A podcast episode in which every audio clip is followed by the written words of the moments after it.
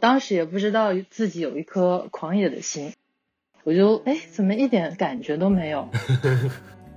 但还是买了辆快要破掉的飞机，然后自己修，修好了之后，就他们拿着地图和指南针，就直接带着一家小朋友们，就直接开着到处飞。他大概七八十岁了吧，他们一整个家族人搀着他去神铺上面朝拜。哇塞，当时太震惊了。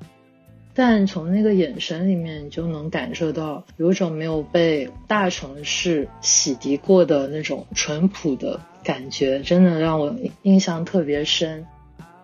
他们那边的湖泊是摄人心魄的蓝色，而且它的蓝色是分层的，就从浅蓝、深蓝再到浅蓝。自己好渺小啊，人类啥事儿都不是事儿，你不管发生啥，人家还继续冒着冷气。而且，就算你没有掐着闹钟醒来看这个日照金山，那个雪山那个日照金山反光也很强烈，直接把你唤醒，说你来看看我吧。到了冰湖，真的发现已经没有湖了，整个被冻住，压在雪下面了。不，你不管发生什么，人家山还是在那里冒着冷气，世界还是依旧没有变。觉得工作是为生活服务的，但现在很多人都是生活是为工作服务的。向导说：“别，你别接近那个湖，那边的蚊子能吃人哦。”如果找到自己的舒适圈的话，你一直去，嗯，每个季节去都会有不一样的收获。虽然当时天很黑很黑，但是周围就一直有那种铃铛的声音，你就会觉得，嗯，周围有很多东西陪伴着我。大家好，我是阿火。大家好，我是大米。这期的嘉宾呢，也是一位米，他叫 Tommy，他是我在微博认识很多年的网友。但是因为我们俩异国，然后又因为疫情各种原因，多年就没有面基过。然后我平时就只能馋馋他的朋友圈，主要是馋两样东西，一个是他发的各种红酒，琳琅满目；另外就是他发的国内的山山和水水。同时呢，我们也是想到，马上呃，接下来一个是中秋节，还有个是国庆节，这是每年为数不多的一个长假期，我们可以安排的出去旅游的。Tommy 呢，他。本身一个爱好呢，就是特别喜欢去旅游，会喜欢像大米说的，分享很多美好的风景啊，去很多不同的地方，去体验当地的人土风情啊，这方面的一些东西。我们也觉得，哎，假期刚好，Tommy 也说他有很多想法关于旅行的，怎么去安排的。作为一个上班族，怎样能在自己工作之余安排一个特别好的行程，去避免一些踩雷，有很多经验值得分享。那么说，哎，刚好是个特别好的时候，所以我们就想说，邀请 Tommy 来跟我们分享一下。同时呢，在国内现在可能有些城市哦，你还是。是说可以比较自由的去旅行，那么有些城市呢，可能因为疫情出去旅行也不太方便，所以对于可以出去旅行的朋友呢，刚好这期可以帮到你来，给你一些很多意见啊，或者一些小小的攻略。那对于一些在封城已经封了一段时间，或者说旅行不那么方便，尤其像我们已经在封城已经封了有大概两三周了。对，昨天是我们。隔离的第两百天吧。对，墨尔本隔离的第两百天，所以呢，对于这部分朋友来说呢，可以过过而已，也听听 Tommy 给我们带过来的一些分享。那么好，我们就首先欢迎 Tommy，欢迎，欢迎。嗯，大家好，我是 Tommy。自我介绍，不知道怎么自我介绍，但我最近没有在隔离，刚刚从云南回来。馋一下大家，预告一下。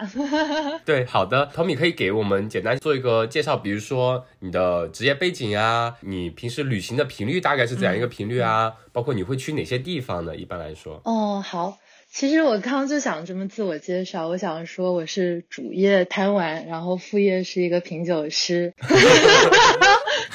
对对对，因为我常常发朋友圈，然后行业内的人就会问我说：“哎，你这个人怎么到处在玩，都不认真工作？” 其实我主业是一位品酒师。一般是给那个上一些葡萄酒培训课，帮忙测评一些酒庄的一些质量和价格是否对等，然后帮一些进口商做葡萄酒的挑选，主要是这个工作。所以这种工作的话，不要求我在办公室里面上班，就造就了我有比较好的条件。去到处游山玩水，可以在大山里面工作都没有问题。哦，就是把把酒背上去那边边喝边边赏那种感觉。嗯，是这种，但是基本上工作都是通过电脑来工作。然后有需要品酒的话，我会再去回城里面去工作，平时就希望一直待在大山里面这样子。这也真的是很多人，可能很多朋友非常羡慕的一个点。尤其疫情来说，可能因为疫情影响，很多人说会 work from home 嘛，就在家办公。尤其像大米，他在家从去年二月份到现在已经快一年多，快两年了，一年半了，一年半了。对，嗯，可能给我们的生活提供了很多不一样的选择吧，应该这么说。嗯，那 Tommy 可以继续讲讲说，比如说你的在工作之余，你一般的旅行频率会是怎么样的？呃，我是这样子，刚毕业的时候，其实我还是要坐班的，然后那时候也是跟大家一样，就是每年的五一，然后中秋、国庆这几个大的节日可以出去，基本上再加上出差的时候，可以到周边城市旅旅行。一年其实也不会很多次，长途的话也就那么两三次这样子。但现在自由一点的话，就是可以有比较长的长途旅行规划。但这次还是想把自己以前上班的时候在节假日出游的经历分享给各位听众小伙伴们。所以也是刚毕业那段时间的一个朝九晚五的一个工作，你是怎么安排的？想把这一点给分享给大家，对吗？对对对。那你之前我们可以大概说一说，一般会选择去。什么地方？我说实话，我开始旅行还是工作之后，这不得不要提我一位很神奇的朋友，他也是一位米，在公司里面他叫小米，我叫大米。看来带米的都不大一般。对，然后我对米就特别的喜爱。他是一位台湾朋友，我不知道为什么我认识的台湾朋友就都很神奇。他们有种向往自由的那种氛围吧。然后我这个朋友米歇尔，他平时就喜欢跑一些新疆啊、西藏啊这些很偏远、很偏远的地方。我记得是他入职之后不久就有一个国庆了。我就问他说我去哪里玩好？那时候我还没有任何旅行经验，顶多就去去北上广、成都这样子的大城市，没怎么去过户外嘛。当时也不知道自己有一颗狂野的心，他 他就跟我给我看了那个新疆的照片，然后跟我说，哎，你可以去新疆看一看，我觉得还不错。当时也不知道脑子怎么抽了，因为很多人可能听到之后第一反应都说是两年前，两年前大家都觉得新疆特别的危险。两三年前吧，就一直叫我不要去。但是我看了米歇尔给我的照片之后，我就唉，不行，我一定要去。然后一股脑子就直接飞到了伊犁，因为当时夏天，米歇尔就说可以去看看草原什么的。我啥攻略没做，就直接飞过去了。这就是我的人生。开启了旅行模式的第一次吧，从那以后就一发不可收拾，就开始到处飞，到处玩了。感觉很多人迈出第一步哦，身边都需要一个比较疯狂的。我还想讲插播一下这位米，这位米好神奇，她就是毕业之后努力工作，攒了一点点钱吧，然后跟她男朋友两个人，他们是不坐任何飞机，就直接坐火车。我们是从厦门，从厦门一路坐到了新疆，他从新疆出关，然后把所有的那个什么什么斯坦国们走了一遍，然后一路就穿越到了欧洲。就这样一路背着两个大包，一路坐火车，一路玩玩玩玩玩了两个月，然后一直到英国。他们现在正在英国工作，然后又攒好了钱，准备下一段旅程了。我感觉 就真的有需要他身边有一个人来激励你，启发一下你。所以他相当于是用。双脚没有离地的情况，横穿了整个亚欧大陆，是这个意思吗？对，没有飞机。对，对对对，而且很环保，它一路会捡那些塑料袋啊、垃圾袋什么的，就真的很神奇的一位朋友，一直激励着我。对，的确，很多人像大米说的，跨入户外或者说入这个坑，就是因为身边有很多朋友的鲜活的例子激励着我们。所以，我们其实这档节目也是就想把很多这样的故事分享给大家，能希望有更多的朋友能发现户外带给我们不一样的生活吧，去体味一些不一样的东西。那所以当时相当于是你入坑的那个点吗？还是说你后来呃有真正开始迷上旅行是在那个之后吗？还是说有其他的节点呢？对，就是体验到了第一次新疆游。那时候我记得国庆是放了七天，然后连着两个周末就跟九天，然后玩了一圈下来，就就有种打开了新世界的感觉。从那以后，每次的长假期我就都会去选一个比较偏的地方，因为经历过那一次之后，我就不太喜欢去挤那些大城市或者是。网红景点了，我就会特意挑一些比较偏的地方，比如说新疆，这个肯定大家都知道。其实云南大家可能都以为有大理啊、香格里拉、丽江、西双版纳这些网红景点，但其实云南偏北的藏区也是非常非常美丽的，还有一些内蒙古比较偏的地方都会去，就是往。中国边边上跑，嗯，越野越荒越好。对对对，嗯，就每次我旅行都会有一个习惯，就是跟朋友们一起共享定位，然后做个截图。就朋友们都会在厦门，然后我都是在中国的边边上流窜的那种。所以之后可以把这些节点都能拼起来，相当于你把中国的地图的边边走了一圈。对对对，四处流窜的那种感觉。那我们可以讲一讲，作为一个当时还在上班的一个同学吧，你是怎么开始说去计划？大概讲一下这个流程吧。因为很多时候，其实，嗯，我自己之前在国内的时候，包括在这边的时候，你想去一个地方和你真正开始做那些攻略，其实还是有一个 gap 的。你真的下定决心去做之后。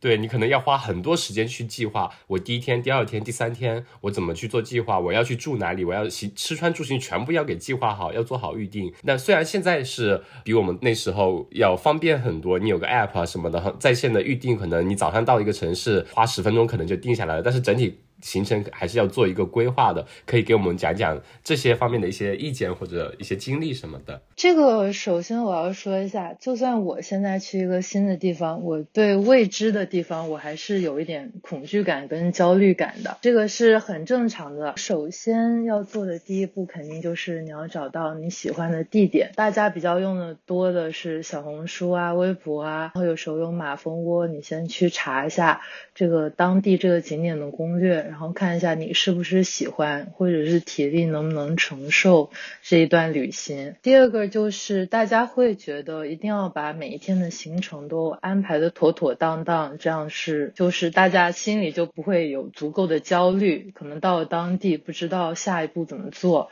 或者是把当地的住宿一定都要订完。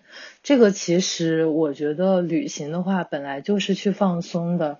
你就是要让自己的心灵放个假，所以我一般个人是不会把行程定的太死，我就大概比如说定一个地方，我要走这个地方，我会花两到三天的时间，我不会定说我一定要两天或者是三天，我会给个比较 flexible 的那个时间。住宿的话分两个情况。一个的话是像疫情，疫情的话，它住宿不会特别的紧张，不会很满，就有很多很多房间的话，你其实看个大概，你看中哪几家酒店，你到时候直接去当地选，这样会比较好，因为常常照片还是真的存在的。我我刚从贵州回来，我都遇到房间的那种照片了，就是他实际房间是特别恐怖的，但他给你拍的特别美好，所以我是建议说，如果是。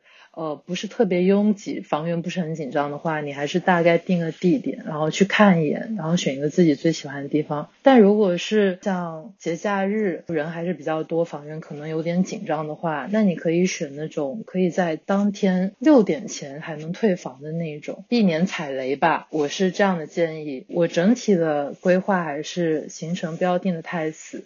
因为你去那种比较野外的地方、户外的地方，常常路上都能收获到比较意外的风景。比如说，我本来只想去这个 A 地点，但是我路过 A 地点的时候，跟当地人聊起来，大家说 B 地点和 C 地点都特别美。那如果你这时候定的那个行程太紧了的话，其实你去改变它会有点不太方便，所以建议大家还是不要定的太死，给一个笼统的方案就好了。我印象很深的是，我去雨崩村，雨崩村是我第一次去。高海拔地方，因为雨崩村大概三千七的海拔吧，我一直很怕高反。我记得去之前的时候，我问了好几个朋友，他们说到香格里拉的时候就开始头晕、流鼻血、各种高反，所以我当时定的行程就没有太死。我想说先到香格里拉去缓一缓，如果不行的话，我就回丽江或者是其他低海拔地方玩一圈得了。行的话，我再继续进藏。进藏区的时候，其实我也没有特别的。定好行程。那个雨崩村，我要先介绍一下。它这个村的话是在迪庆，它是在一个山脚下面，分上雨崩村跟下雨崩村，是因为在山里面很多当地人他是徒步进去的。徒步进去大概要六个半小时左右的时间。我当时其实还不知道可以坐车，所以我是抱着一定要徒步进去的心过去的。再加上藏区，你知道，差不多四千米的海拔，你走六个半小时，其实第一次去藏区是有一点危险了。当时我就。说实话，是攻略没有做满，我就直接一股脑子过去了。这个我还要说到另外一个很重要的点，就是你去旅行的时候，一定要尽量去接触一些当地人或者是一起同行的游客，你可能会有意想不到的收获。记得我第一次去雨崩村的时候，因为攻略没有做得很好，但是我为了抵抗那个高反，我做了很多的准备。我第一天是先到了大理，坐动车到。丽江，丽江当时海拔已经有两千多了。现在当地旅店停留了一下，我本来想休息一下，就直接赶到香格里拉。然后那边的老板，客栈老板特别好，他跟我说：“你第一次来的话，你最好先在丽江周边爬爬山什么的，先看一看自己体力行不行。”然后我就改变了自己计划，当天就住在丽江，把老板跟我说的周边的山都爬了一下。大概就是两千五左右吧，觉得我自己体力还行。第二天一早我就去了香格里拉，在香格里拉的客栈，我又认识了那边的老板。我就问他说：“哎，这边当地有什么好吃呢？”他就跟我说，那家咖啡厅叫小菜咖啡。他说那边还有主菜、火锅什么的都非常干净。因为我当时是在丽江已经吃到肠胃炎了，胃就不太舒服。他就跟我说小菜咖啡比较干净，我就过去，然后。然后我在那边认识了有一位好朋友，他当时在那个咖啡厅做义工，名字叫木里。然后木里就听说我要去雨崩村，然后一个女孩子就觉得我很勇猛，他就跟我介绍说，哎，我在那个迪庆。就是那个县城，他说我有一位好朋友是在那里开客栈的，可以过去问他一下，找他玩。第二天又坐着大巴从香格里拉坐车到迪庆四个小时，路上我记得我一直拿着那个就测量海拔的，对，测量海拔的那个 app，然后很紧张，一直看它从三千慢慢升到了四千，然后又回到三千五、三千七左右，我就哎，怎么一点感觉都没有？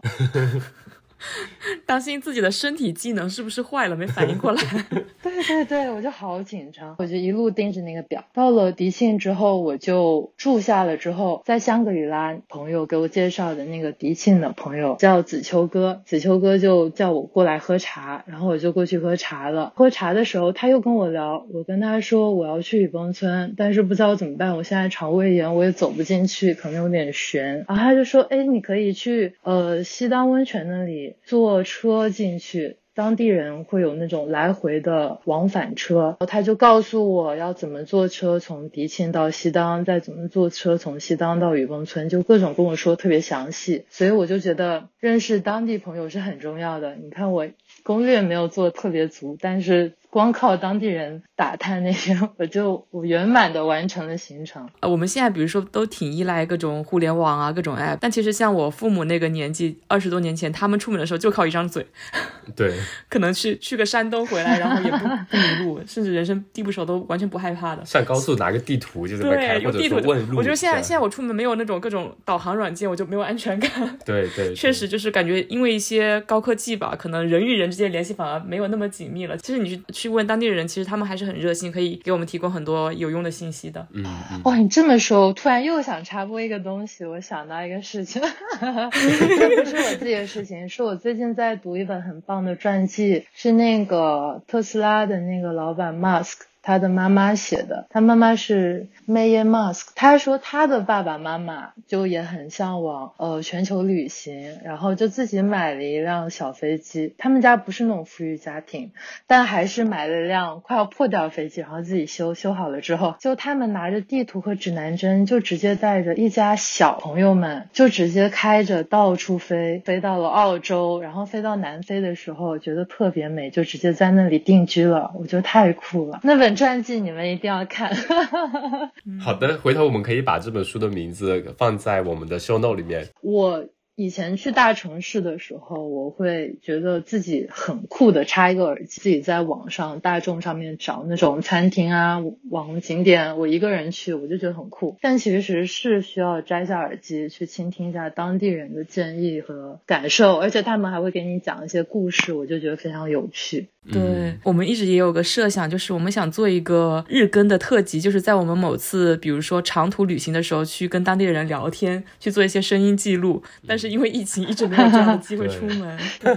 这几年感觉挺深的，就是以前可能太依赖于网络给我带来的那种关系圈子了，然后反而到了线下，有时候会经常觉得不适应，无所适从。社恐。对 对，哎，说到社恐这个话题，很多人来问我的时候，他就说：“哎，你怎么可以到处去旅行？”然后问我是跟谁一起去。其实我每次都说我是一个人去的，他们都不信，但确实是我一个人去的。这个我得跟大家说一下，其实一个人去，作为女孩子，其实也只要你就是你有一颗警惕的心，然后注意安全，其实是没有任何问题的。我我刚刚那个雨崩的行程还没有说完，对，那次也是我一个人去的。大家看我一个女孩子背了一个徒步的大包，都觉得很惊奇。当时是迪庆的那个子秋哥，他跟我说了怎么进雨崩村之后，然后子秋哥他的哥哥当时也在迪庆。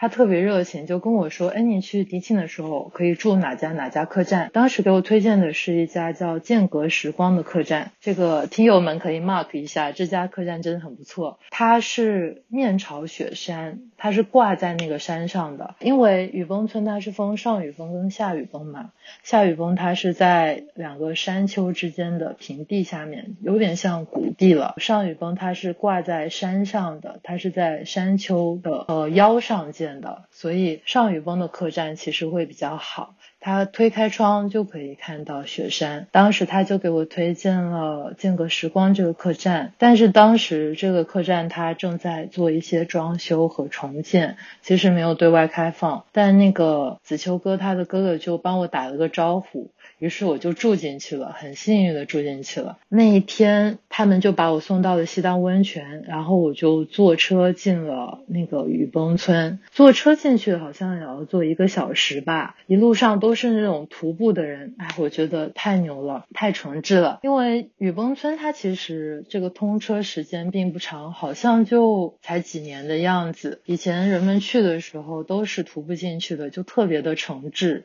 氛围感就不一样，感觉现在可能去很多这种城市，尤其像你说的，在大城市跟一些边远的山区或者说边远的景点的一些区别，就很多可以从当地的人文的一些方面体现出来。可能正是因为他们远离这种城市的喧闹，才会更有那种回归自然的，或者说很淳朴的那种特质吧。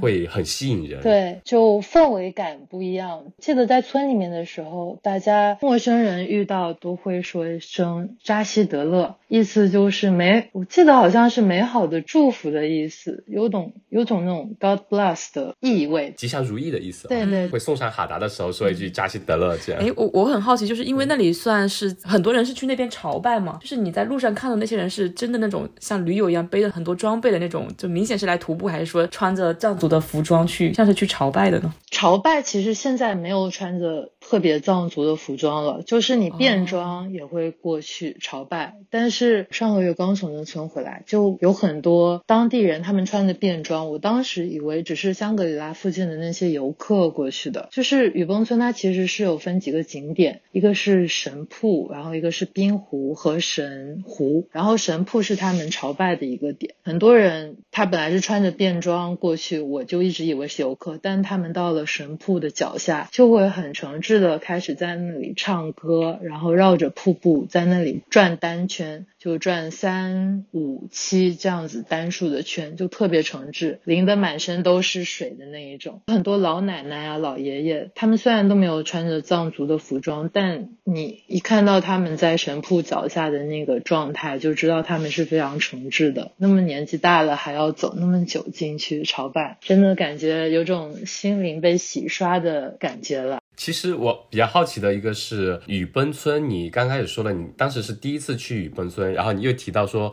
上个月其实又去了一次雨崩村，其实还有第三次，还有第三次。对，雨崩村它为什么会那么吸引你呢？让你想多次的去返回那个边陲小镇、小村庄？我觉得它是有一种带着宗教色彩文化，但是它的景又特别特别美。因为我这个人就很喜欢壮丽的景色，我很喜欢那种雪山，还有壮丽的湖。湖泊或者是草原就很受人心魄。雨崩村它简直就是集齐了所有的点。我第一次去是去年四月，疫情比较严重的时候，四月算是春春天吧。当年的十二月又去了一次，然后上个月是七月再去一次，就是春夏冬我都集齐了，还差一个秋天。所以你都有在那边拍当地的照片吗？对，我们到时候可以放 show note 里面，非常壮观。嗯，不同季节可以可以可以，在雪山里有一个很壮观的景色，叫日照金山，就是每天早上太阳出来前，雪山都是在黑夜中隐隐发光的样子，就特别的美，让你有一种在月球的感觉。我觉得，但是看到这个不不一定每天都有，是要看机遇的。真的真的，我是春天和冬天去的时候，基本上每天都能看到，但是上个月夏天的时候就只见到过一次。我待了三四天，只见到过一次，因为夏天的雨水比较足，雨水比较足的话，它云层就会比较厚，会整个把那个山包裹住，你连山都看不见了，更别说是日照金山了。它后面那个山其实是梅里雪山，是吗？哦，对，梅里雪山，它是不是好像现在好像也算一个处女峰，就没有人成功的登上去过？对，我就很好奇，就是有没有那样的心情，说啊，我来了那么多次雨崩村，我找个机会我一定要爬上那座山去看看，因为山就在那里。其实。去那个像神瀑或者是冰湖这两个景点，已经爬到半山腰，或者是已经翻过一些山了。可以先介绍一下。对我大概介绍一下吧，数据可能不是特别准确，但这故事是真的。就是九九年的时候吧，当时有一对中日混着队，中日混合的队，中日双打，然后他们上那个山，就全队人都葬在了那个山脚下，后面才被村民发现的。反正就是这座山，它是好像不叫。穆斯塔格峰吧，我现在跟。南疆那边有点混在一起了，这些山名字都太长太美了。就多年来大家去挑战，从来没有挑战过，当地人就觉得这个是神山，轻易还是不要去挑战了。对他其实前几个月吧，他也是梅里雪山山难的一个纪念日。对对对。还有一本书是小林上迪那本书也是可以很值得去回顾一下，以当时唯一一个亲历者的视角去看。那次山难，这个其实也引发了蛮多的探讨，因为当地人像 Tommy 刚刚提到的，说在很多人会在神瀑下面围绕着跳，他们其实对神瀑也好，对当地的梅里雪山也也好，他们是发自内心的那种崇敬的，在他们的信仰里面，梅里雪山它就代表了一种很崇高的信仰，是神山，所以他会觉得，可能当地的人看来，你去攀登这座山，对他们的一种信仰，其实是有一点不尊敬的。就是那个画面其实蛮冲击，就是很多登山队他不是因为个人原因想去征服这个山，他是其实带了很多科考或者是地质学、动物学的任务去的，相当于这边是一群搞科学研究的团队，那边是一个带着传统宗教信仰的另外一伙人，他们当中其实有些观念冲突的。就那种冲突的话，比如说我会比较想问 Tommy，就是那种当地人的淳朴或者说宗教的信仰，当你以一个生活在现代都市中的人去到那样一个环境中，有没有带给你一个很大的冲击，或者说？哪些方面你有体会到这种感觉的？我觉得是特别震撼的。我记得以前看过一个纪录片，它的名字我非常喜欢，叫。地球上的最后一片净土，这就是我到雨崩村的感觉。每个人真的都是特别诚挚。我记得去年四月份我第一次去的时候，那时候雪还是特别特别大，真的是一脚踩下去，你不知道是不是那种松散的雪还是实实的雪。如果你踩下去松松的雪的话，就直接给你卡到大腿根了，很危险。我有一次真的就是卡住，然后腿就直接拔不出来，是同行的两个人刚好路上遇到的，然后把我拔下来了，拔出出来了，要不现在想来真的很危险。就这么危险的情况下，所有的路都被淹了，我们只能踩在那个雪上面，有种匍匐前进的感觉。当时还有一个年纪特别大的老奶奶，我觉得她大概七八十岁了吧，他们一整个家族人搀着她去神铺上面。朝拜，哇塞！当时太震惊了，就他那么大年纪，然后撑着一个拐杖被人家住着，但他整个脸上就全是笑容，没有任何那种抱怨的情绪，所以我觉得实在是有点让我震撼。我记得另外一个让我觉得。觉得有点人文的 shock 到的另外一次经历是我第一次去伊犁的时候，当时是去穷库什台。我要说一下，就是两三年前我去新疆的时候，那时候新疆不如现在。我一落地乌鲁木齐，手机马上就没有信号了。很夸张，去穷库什台是需要先从厦门飞到乌鲁木齐，是飞了差不多七个小时，再从乌鲁木齐坐火车到伊犁的话，坐了一个通宵，到了伊宁市，再坐计程车到八卦城，又坐了三四个小时，然后再从八卦城坐到穷库什台，坐车又坐了三四个小时，就这个。地方实在是还蛮难到达的。当当时，当时我记得在穷库什台这个村的时候，走在路上，只要是你经过的那些人家，他都会很热情的邀请你进去，会给你端酥油茶，就会很热情的邀请你吃东西什么的。虽然可能语言有一点不通，他们有的哈萨克族人不会说普通话，但从那个眼神里面，你就能感受到有种没有被大城市。是洗涤过的那种淳朴的感觉，真的让我印象特别深。就这两次，我是有体会到特别纯净的感受，人文的感觉。我之前还听过一个，就是可能跟雨崩村有点关系，因为它不是跟外面比较隔绝，他们很多民俗还是跟。传统的藏族民俗比较像，对对对。传说中那边是有一些还是保留着一妻多夫制的家庭，你有遇到过这样的当地人？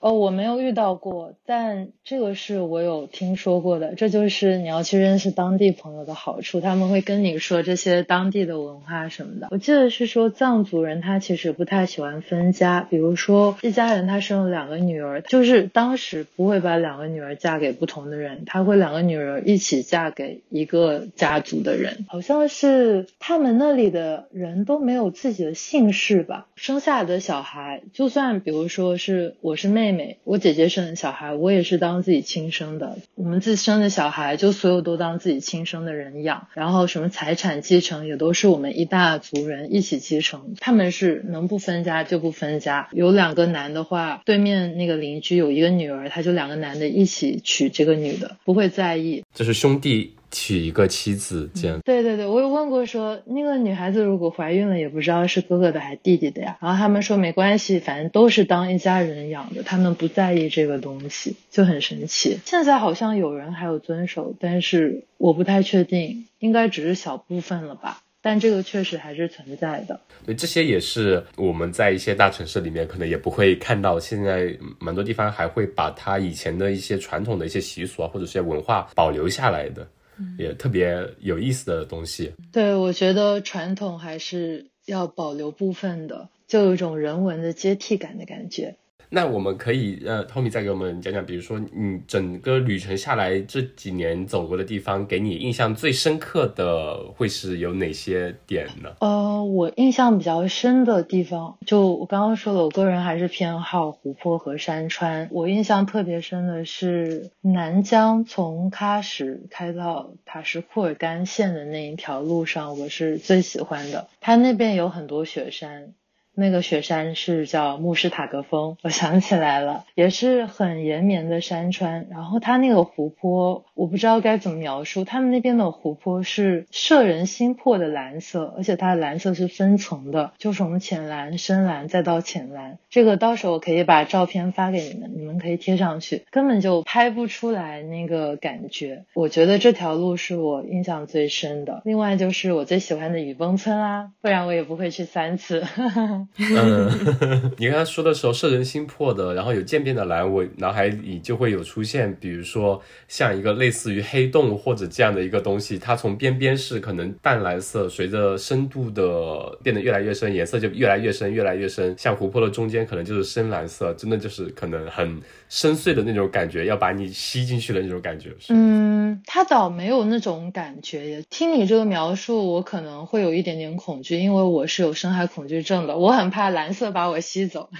但它是那种很纯净的蓝色，我觉得语言真的表达不起来。如果有朋友对这种户外的自驾路线非常有兴趣的话，其实我是推荐去呃喀什到塔县这一段自驾游的，而且也刚好很合适，像国庆这种时间。首先第一个是去的人，我觉得是不多的。最近好像几年去新疆人比较多，但是大家一般都是去伊犁或者是北疆。北疆我也去过两次，但我觉得真的是我更喜欢南疆。南疆人会比较少一些，大家可能是还觉得南疆它会比较动荡一些吧。但我去的感受是完全没有啊，人家还是很淳朴的。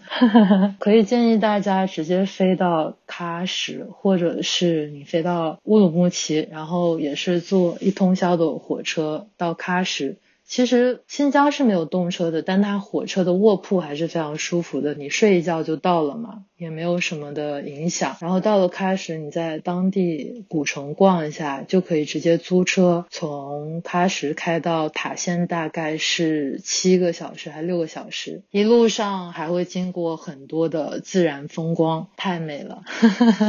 呃，你说你刚刚描述的这些点，对，是非常非常好的建议，所以我们的听友有计划的可以开始。准备了，我们尽量把这期节目在国庆前发出来。我算了一下，从开始到塔县自驾回来，开始到塔县，然后再在塔县的附近去自驾，因为塔县附近它有非常非常多漂亮的风光，就简直无法描述了。而且有很多很原始的村庄，那些村庄里面的人基本上都不会普通话，是那些刚出生的五岁啊七岁小朋友帮我做翻译的，就很神奇。大人都不会讲普通话，然后路上连汽车都看不到，只有那种稻麦的那种铲车啊、收割机什么的，就非常的原始。如果是开车爱好者的话，会很喜欢那边一个有点像夺命发卡弯，好像有两百多个弯吧。两百多个。看完之后，我就发了条朋友圈说：“哎，有没有人找我拍《头文字 D 二》？我一定可以胜任，太有意思了。这照片到时候我也可以发你们。这样一圈南疆。”游下来其实差不多就是七天左右，七到九天吧。我觉得完全可以，就是在国庆或者是五一去。除了这个点，我比较推荐的话。一般其实国庆大家都会去北疆，北疆我可以提一句，因为不管是我现在是自由职业，还是以前在公司上班的时候，我都去过。但我每次都选择在那个最挤的时候，人挤人的时候去，是因为它就是在那个节点才是变成金秋的时候，确实是很值得，而且。我记得很深的是，我第一次去北疆，当时是在禾木村看日出吧。我好紧张，我觉得那个平台看日出的平台其实是很长的，然后大家就是在那个平台上面看到那个晨雾，就是那个村庄它不是会有炊烟缭绕嘛？但其实你平时是看不出那个炊烟的，就是要日出的那一刹那，阳光打在那个村庄上的时候，你就会突然发现这个炊烟漫步在村庄顶头飘来飘去，那个感觉是很神奇的。国庆的时候已经非常冷了，都要穿夹棉外套了。我很早的时候就爬到那个山上去，因为我怕人挤人，我要占个最好的位置。结果全程下来，虽然人比较多，但那个山太长了，根本就没有人挤人这个现象。所以北疆其实还是可以去的，虽然人会稍微比南疆多，但是也值得去。除了这两个。就是想看网红景点，也不怕人稍微多一点点的，可以去北疆；然后喜欢自驾比较壮丽景色的，可以去南疆。如果体力好一点，可以做个徒步户外的话，那就可以说去雨崩村了。雨崩村怎么讲到现在还没有讲完的感觉？因为感觉你跟他那边就有奇妙的联系，真的是让你流连忘返，想可能是在那边定居的感觉吗？像世外桃源。可是你们不会有这种感觉？就是看到某一样东西，你感觉它心是连在一起，就是它能让你整个人平静下来。我有，但是不是一个，就是我这里有个澳洲有个越野赛，我已经去了三次了，就是我很少一个比赛。我就有那种收集控，可能想说花最少的时间、最少的钱收集更多的奖牌、更多的风景。但是那个比赛我跑了三次，嗯，那一路上感觉就是记录了很多东西，就总想再去看看，这种情绪在。是那个景色就让你觉得很能平静心灵的那种感觉。对，其实很多时候你会觉得是景色和当时我在思考的一些东西是紧密联系在一起的。我到了那个地方，我会就会想起一些当时，哎，我当时的心境是怎样？我当时在为什么事情而烦恼？我现在已经迈过那些坎了，然后现在在烦恼什么？就是思考一些可能没有什么用的人生问题，但是那种心情会让我特别舒适。哎，你说到这个，我也会有这种感觉，就是这几年野外跑多了之后，就面对那么一大座雪山，你会看它静静的，就是那个它那个尖尖儿就一直在冒着冷气，四季它都不变，永远在那冒着冷气，就给我一种心灵很平静，然后也让我觉得自己好渺小啊，人类啥事儿都不是事儿，你不管发生啥，人家还继续冒着冷气。是的。很高冷的样子。对对对，我们其实有一次是算是前年的吧，一九年的圣诞节那时候去了塔斯马尼亚那边有一个叫 Dove Lake 嘛，在那个摇篮山那边。当时我们描述那种感觉就是，它是要你到了一个停车场，然后坐它的大巴，大概坐二十分钟到那个徒步的起点。那个徒步的起点就是一个面朝一个湖，湖后面就是。那边的一座山，你就可以开始你的徒步了。那种感觉是你在大巴里面，周围都是游客嘛，人也不是很多，可能有十几二十个，大家都在吱吱呀呀的说，哎，一会儿怎么走啊？怎么样？怎么样？说这里听说很漂亮，你耳边都是充斥的这种人声。但是你从车门迈下去走向湖的那一刻，你就瞬间全都平静下来了，整个就安静了，都没有声音了。我当时就觉得只能听到我自己的呼吸声，对那些人，其他来徒步的人也就在我们后面，但他们声音就听不见了。对，整个就安静下来了。前面一座山，一座湖，嗯，你会觉得整个人好平静。你甚至就，我甚至可以在这个湖前面坐坐个一整天，徒步都都没关系了。我对，就那种感觉，像就像你说的，对，能让你瞬间能安静下来，整个心情平复下来，嗯。那种感觉，对，就有种人家已经在这里站了几百年、几千年了，安静的站在那里，我们就不要打扰他了，静静欣赏那个景色就好了。在那边感觉时间都变得没意义了，你也感受不到时间的流逝。是啊，是啊。还有另外一个很印象很深的点，就是日照金山，我刚刚还没有说完。那时候我是冬天。和春天去的时候，他就看到的几率会比较大嘛。其实我在迪庆的时候，迪庆它也是被雪山包裹住的一个县城，也很壮观。你过去了之后，就有一种生活在云层之上的感觉，因为它是云层，它在它雪山的山腰上面徘徊，雪山顶部就滋滋冒着冷气，也还是很震撼。我不知道怎么形容。当时我是先在迪庆看完了第一次的日照金山，我当时站在酒店的阳台。看的看完之后是有被震惊，但是跟躺在雨崩村客栈的时候，你躺在床上，窗外就是那个雪山，你就看着那个阳光一点一点在雪山的那个尖尖上面蔓延开，然后有种把雪山点亮了的那种火凤凰的感觉是不一样的。就你一点一点看着它在变化，那种感觉太震撼了。而且就算你没有掐着闹钟醒来看这个。日照金山，那个雪山，那个日照金山反光也很强烈，直接把你唤醒，说你来看看我吧。就那种金色的反光，透过窗户直接照在你的脸上那种。对对对，就你能感觉窗外好像有一个燃烧了的火炬，但是比火炬还壮观很多的感觉。我我想起我们之前那个露营嘛，就经常早上有时候早上起来感觉那个帐篷顶是金色的，有时候是浅蓝色的，有时候是粉色的，就你不知道外面发生了什么，那你就会觉得因为那种光线变化，就会好奇拉开帘子看一下，就就会被震惊到。每天看到的景色都是不一样。有没有觉得其实我们不需要电子设备来唤醒我们？如果足够野外的地方，大自然就会自己悄悄的把我们唤醒，太神奇。是的，是的，就是有自然规。律在嗯，就不用闹钟。然后，哎，介绍这么久还没介绍完。那个雨崩村，你到了那个雨崩村，你看的不仅是村的风光，它是我刚刚有说过，它有三个很野外的景点，一个是神瀑，一个是冰湖，还有个神湖。三个景点你都必须徒步很久。就拿神瀑来说吧，其实看季节。我夏天去的时候，其实神瀑它为了当地民众朝拜，它已经建好了那个水泥的台阶了，蛮方便行走的。大家可能会觉得这个是有一点破坏了它的自然了，但其实我觉得是为了更方便当地的一些老人他去朝拜，他总不可能一直走山路嘛，所以大家就不要。抱有太大的偏见了。因为我刚回来的时候，我有碰到一个也去了神瀑的人，他说他走了一半，觉得都是水泥地，没意思了，就没再往前走了。我其实挺替他可惜的。然后去神瀑的话，我记得我这次好像是走了六个小时吧。夏天的时候，冬天的时候雪比较多，就是很危险，你一脚踏进去就把你小腿整个埋住了那种情况下，大概是走七个半小时左右来回。其实你。你如果徒步这么久到一个景点的话，心里也会觉得自己变得特别的诚挚的那种感觉了，我觉得。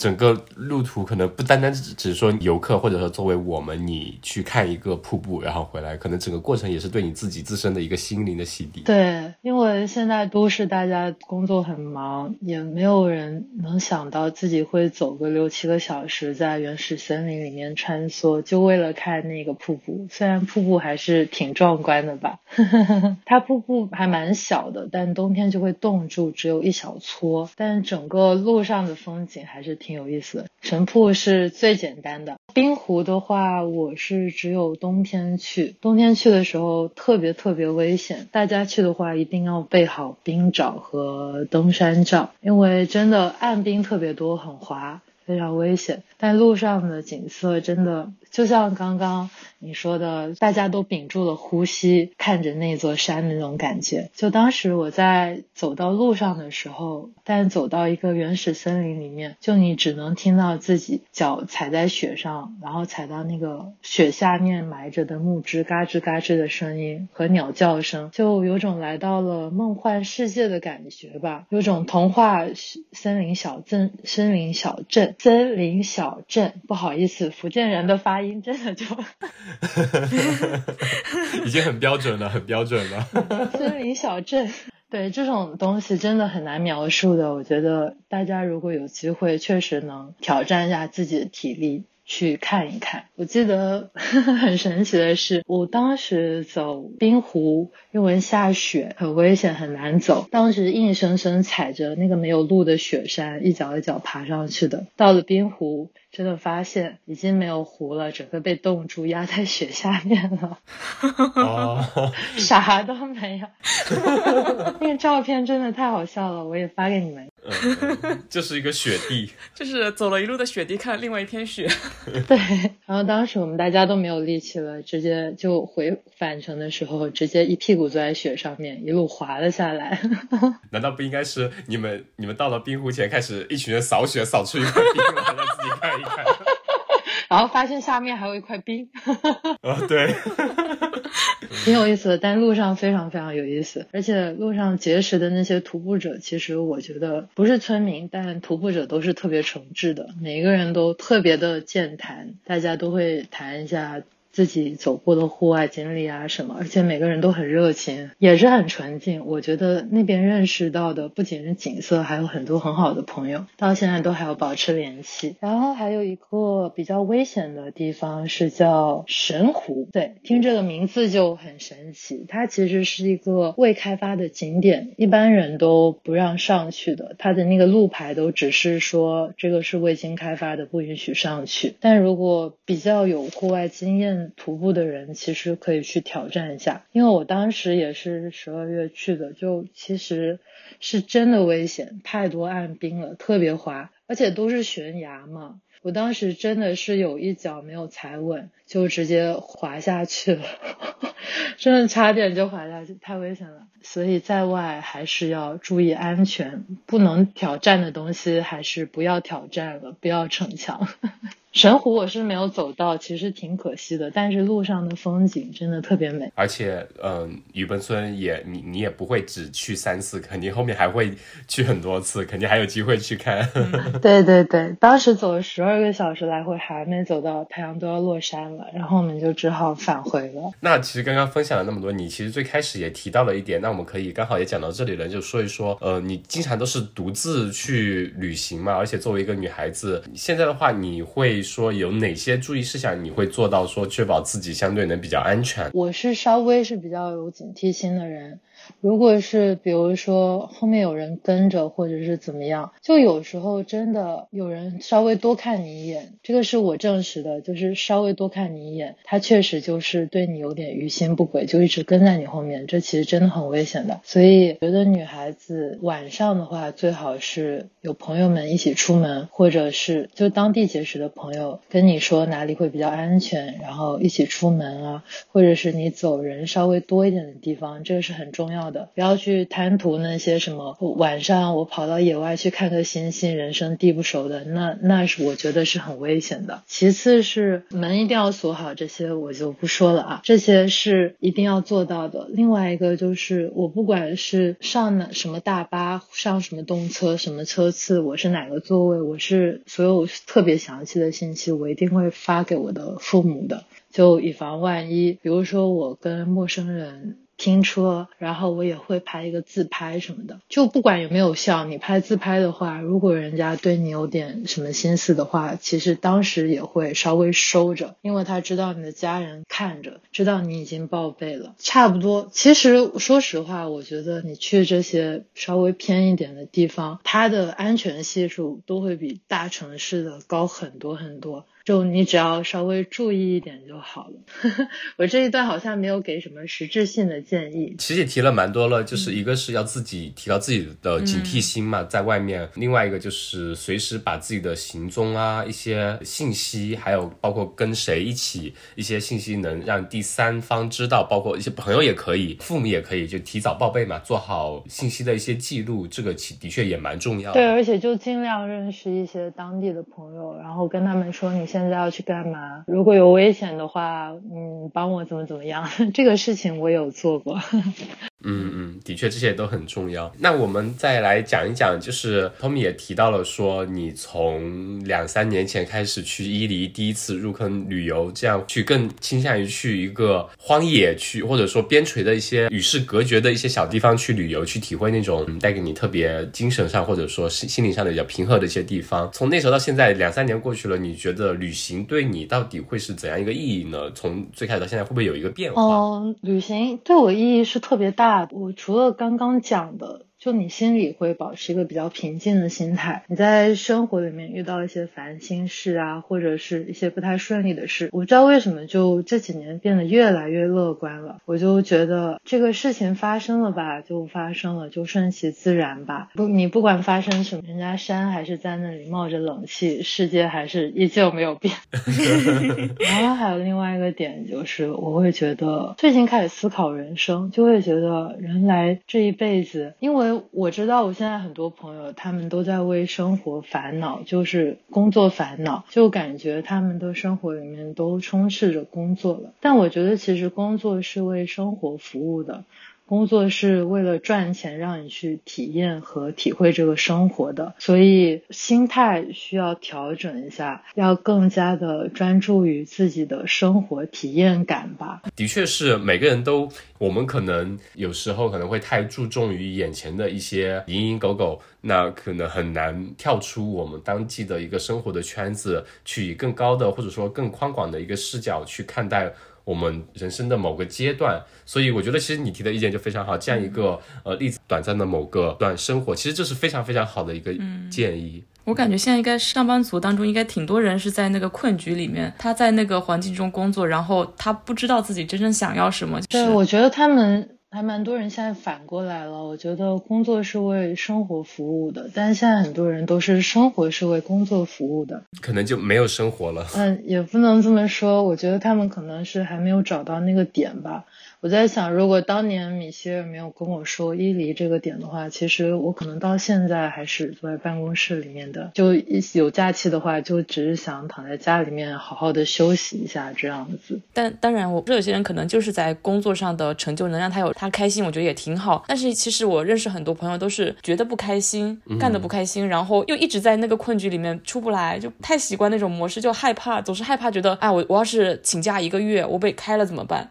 我要是现在辞。职我后面怎么生活？所有问题都是有解决方案，只是你选择怎样的方式去生活而已。对，其实应该什么生活方式都去体验一下。我每次发朋友圈的时候，大家都说：“哎，好羡慕你，怎么可以到处去玩？”我就回复说：“你们也可以啊。”然后他们就说：“没有那个假期啊。”我就觉得就不说。这种比较长途的旅行，像新疆和雨崩村这样，需要很长时间，七到九天这样子。其实有很多周边的小景点，我觉得还是不错的。我今年去的一个，我觉得还不错的，可以推荐给大家。因为我是品酒师嘛，然后我这次去银川的贺兰山看了几家酒庄，然后去完之后，我只有多一天的时间，一两天时间行程，让我再玩一玩了。我当时是在小红书上面看到有一个。是宁夏和内蒙古交界的一个处，一个沙漠里面，它有一个湖叫乌兰湖还是乌古湖？它这个湖 我名字总是记不清。它的湖是天然的红色，大家称它为沙漠中的红色小心脏。但是我去我在搜索的时候发现，其实网上的攻略并不是特别多，而且它是在沙漠里面，沙漠里面开车是很危险的。之前我车有被卡在沙子里面，然后在一个没有信号的地方，所以我能知道这是一件很危险的事。当时我就报了一个团，是一个两天一夜的团。他是专门带你去沙漠里面露营的，然后我是从银川出发，那个团叫五湖穿越，他是带我们去看了沙漠里面的五个湖，包括最后一个湖就是那个红色的小心脏，我们就是露营在旁边，其实还蛮震惊的。而且有很多我不知道叫不叫冷知识，因为我看你们节目还蛮喜欢讲冷知识的。就我记得我以前很喜欢一首歌是 S.H.E 的《绿洲》，他唱的很浪漫啊，那个什么沙漠里面的绿洲。然后电影里面不也总是演说一群人在沙漠里面走久了，然后看到一个绿洲就好开心，扑过去扒了几口水喝那种场景，大家肯定都能想象到。但是。我在沙漠里面见到绿洲的时候，向导说：“别，你别接近那个湖，那边的蚊子能吃人哦。”我也听说过这个。对。我不信，我就硬过去。好恐怖！我当时用无人机录了一个录像，就是我当时不知道后面无人机录像出来是我被蚊子追着打，好恐怖！真的，就沙漠里面的绿洲，蚊子和虫子实在太毒了，太恐怖了。什么你扑过去扒一口水那种场景是根本不存在的。当时我们在最后一个湖，就是那个红色的小心脏乌兰湖旁边露营的时候，那边是没有任何信号的。我应该觉得是我有手机以来这么。多年第一次有一整天手机是没有信号，与世隔绝。我就带了一本书过去，当时那边特别荒凉，有一种你是在火星上面生存的感觉。四周除了沙子和那个远处的湖，什么都没有。就坐在那个沙子中间看书，或者是在旁边走来走去，感受一下沙漠里面的风。其实也不是很热，还挺凉爽的，挺有意思的。然后再看一个日落，我记得当时向导很浪漫，他还带了冰啤酒，我们就就着啤酒看日落，晚上看星星，还碰到流星，然后依旧是嗯穿着牛仔裤也能被蚊子咬个底朝天的那种。蚊子的嘴巴是针跟针那种戳进来，太恐怖了。我觉得嗯，就这个体验还是很足的，有种远离世嚣，有那么一天能。平静下来，看看书，思考思考人生，还翻一翻以前旅行的照片，真的是挺有意义的。然后这样的旅程听上去很丰满，其实也就一天一夜左右吧。第二天一早我们就回城了。我觉得像这种的话，其实完全，如果你是放个三四天的小假期。你完全就可以过去体验一下这种很不一样的感觉。其实国内有很多这种小景点或者小体验，能让你平静下来，或者是。能让你找到自己的一种放松方式的，只是很多人可能觉得踏出这一步太累了，或者是怎么样，就宁愿在家躺着吧。其实我以前也是这样的，但后来我发现旅行这个方式更适合我来放松，所以后面我就会选择多去旅行。对，是不是每个人充电的方式不太一样？我我感觉我们俩性格可能会比较像。我是那种做了各种心理测试，都说我是一个非常内向的人，所以对我来说，比如说周末去参加个什么派对，其实对我来说是一种能量消耗。我会那样过完之后觉得更累，然后睡觉的话就会处于一个那种平台的状况，但是反而是去户外玩。你可能听起来说，哎呀，又要走那么多路，又要睡的，可能睡的不是很舒服之类的，你要花很大周折去干一些事情，可能别人听起来会觉得，哎呀，你这样可能过个周末多累啊。反而对我来说，那样能给我充到很多电。挺像的，名字也挺像的，嗯。对，的确也是一种选择性，一种可能性吧。也是我们的节目的宗旨，就是能把更多不同的可能性提供给大家。大家可以学一下，比如 Tommy 啊，从自己所在的城市周围的一些小景点去开始来个 day trip 呀，去看看除了。眼前的这块电脑屏幕之外的世界也会有可能，兴许会有很多收获，给你很多灵感，可能对你的工作其实也是一种效率的提升。对，对你们有没有觉得以前小时候我很喜欢看那种很漂亮自然风光的图片？哦，我会记录在微博里面，然后长大之后再翻回去的时候，发现哎，居然都实现了，太神奇了。对 对呀，经常以前我们说的是啊，就是可能这两年出去玩的多了，拍照拍出来的这个就是那个叉 P 的背景图啊。对 Windows XP 的那个背景图啊，或者就这种，哇，这个就是对 Mac 的封面图啊，就会经常这样说。就那种图片的东西，当你真的设身处地到了那个地方的时候，可能看到的更比你图片所展现的东西还会更震撼一些。还有一个，我可以再说一段吗？就包括我妈也会问我说，为什么同一个地方我能去那么多次？这个问题的话，其实。我觉得不必要为了去打卡新的景点，然后去一直开发新的地方。如果找到自己的舒适圈的话，你一直去，嗯，每个季节去都会有不一样的收获。我记得这一次就我印象。很深很深，我最近最深的一个就是，我记得是十二月去呃雨崩村的时候，当时我还认识那个客栈的，就是老板娘，她人特别好，她当时就带我大半夜的去森林里面看星星，但我有点怕黑，然后你处在一个完全黑暗的地方，看着那个顶上全都是亮着星星，就种不小心把你发射到了太空，然后很没安全感的感觉。我其实虽然很壮观，但当时当时是。很怕的，然后他就一路上把我架着从森林里面走出来。这个动词用的非常好。我当时两个人，我说我很怕，他们就让我站在中间，然后两个人一左一右把我架着走进去，再架着走出来。这个体验感虽然。景色很美，但是我说实话，我有点怕，所以体验感不是很好。然后我上个月上个月跟我朋友去，啊，我终于有一次有朋友跟我一起去，我就特别开心。我们两个就说，我说我带你去看星星，但我很怕黑。他说没关系，如果你怕了，我们就走。然后我们两个就走到一个森林里面，就找了一个草坪，就坐下来。后面坐着不舒服，感觉颈椎病抬头也治好了，我们就直接躺下了。因为夏天的时候，他那个。牛和驴还有马，它是会出来吃草的。十二月的时候太冷，它们不出来吃草嘛。当时那个那些动物们出来吃草的时候，它们脖子上有那个铃铛，所以虽然当时天很黑很黑，但是周围就一直有那种铃铛的声音，你就会觉得，嗯，周围有很多东西陪伴着我，我不怕突然有一个什么老虎或狮子扑过来什么的。当时就很浪漫，也是那个同一片星空，还碰到好几颗流星，但是旁边就是有那种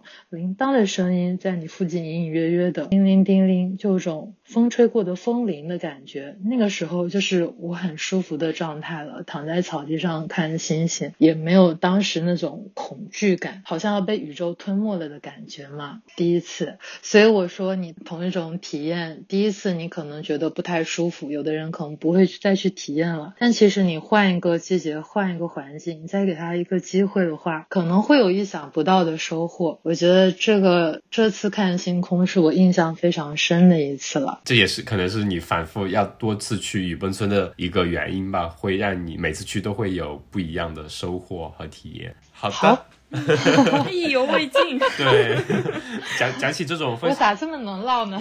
不是分享这种特别开心的事情和经历的时候，总是觉得时间怎么就过得那么快呢？嗯所以我们今天也是特别感谢 Tommy 能在放假之前吧，给我们分享一下他自己的旅行的经历，重点是。要去雨崩村，还有一个伊犁那边南疆的一个一条旅旅行线路，我们之后也都会在 show note 里面课代表做好笔记，分享给大家。Tommy 也分享了一些，比如说作为一个女孩子，你一个人出去旅行要注意的地方，包括一些景点的选择，以及她自己的一些旅行的感悟，特别好。觉得这样一种也是对于我们来说，也是另外一种对生活的，可能是让自己。对，呃应该是说我们我们应该跟不同人聊天都 Q 到了有一期节目说我们会跟一个某某某教授聊了一期关于人类对多样性的向往，然后那期节目我们一直没有放出来。但我觉得这这其实也是一种选择。还想日我们俩更我呢们？打脸了，打脸了。对，看到了这种可能性吧，也是这样一种选择。所以呢，听到了的听众呢，可以考虑一下，对吧？比如说现在是周末啦，那我们跟的时候可能是周一，你你想一下，这个周末可以去哪里呢？在城市周周遭的某个小景点，给自己放一天假，嗯，去让自己暂时逃离一下。对目前生活或者眼前这块屏幕，可能是个非常不错的选择，去嗯尝试不同的东西，嗯，看看自己到底喜欢什么。最近有挺多国际新闻或者是国内一些新闻，挺造成人政治性抑郁的。我我会觉得，哎，不妨就放下手机，不要管这些新闻，你就是去一棵树底下站一会儿，都会舒服很多。嗯，对你，当你有压力的时候，想想 Tommy 说的那棵树的尖尖，它一直在冒着烟呢。树的尖尖啊，不对，那个山的尖尖，不好意思，那座山的尖尖永远在那边冒着它的烟，那么冷酷的样子。树的尖尖冒着烟，听上去很危险。大米还说站在树底下是不是被雷劈了？我就是觉得真的有时候你就撇开一切的社交软件，你就站在那看，你观察这个周围的世界，你会发现很多你之前没有注意到的风景，嗯一些细节。让自己是啊，静是啊。好的，那我们非常谢谢 Tommy 的分享。好，谢谢谢。野夜是一档由阿火和大米邀请我们热爱户外运动的朋友来和我们分享他们关于户外运动的一些有意思的事儿。欢迎大家在小宇宙、QQ 音乐、汽水、喜马拉雅、网易云音乐、Spotify 上给我们留言评论，也欢迎各位给我们的微博以及公众号投稿，来和我们一起分享你的一切关于户外运动的有意思的故事。谢谢。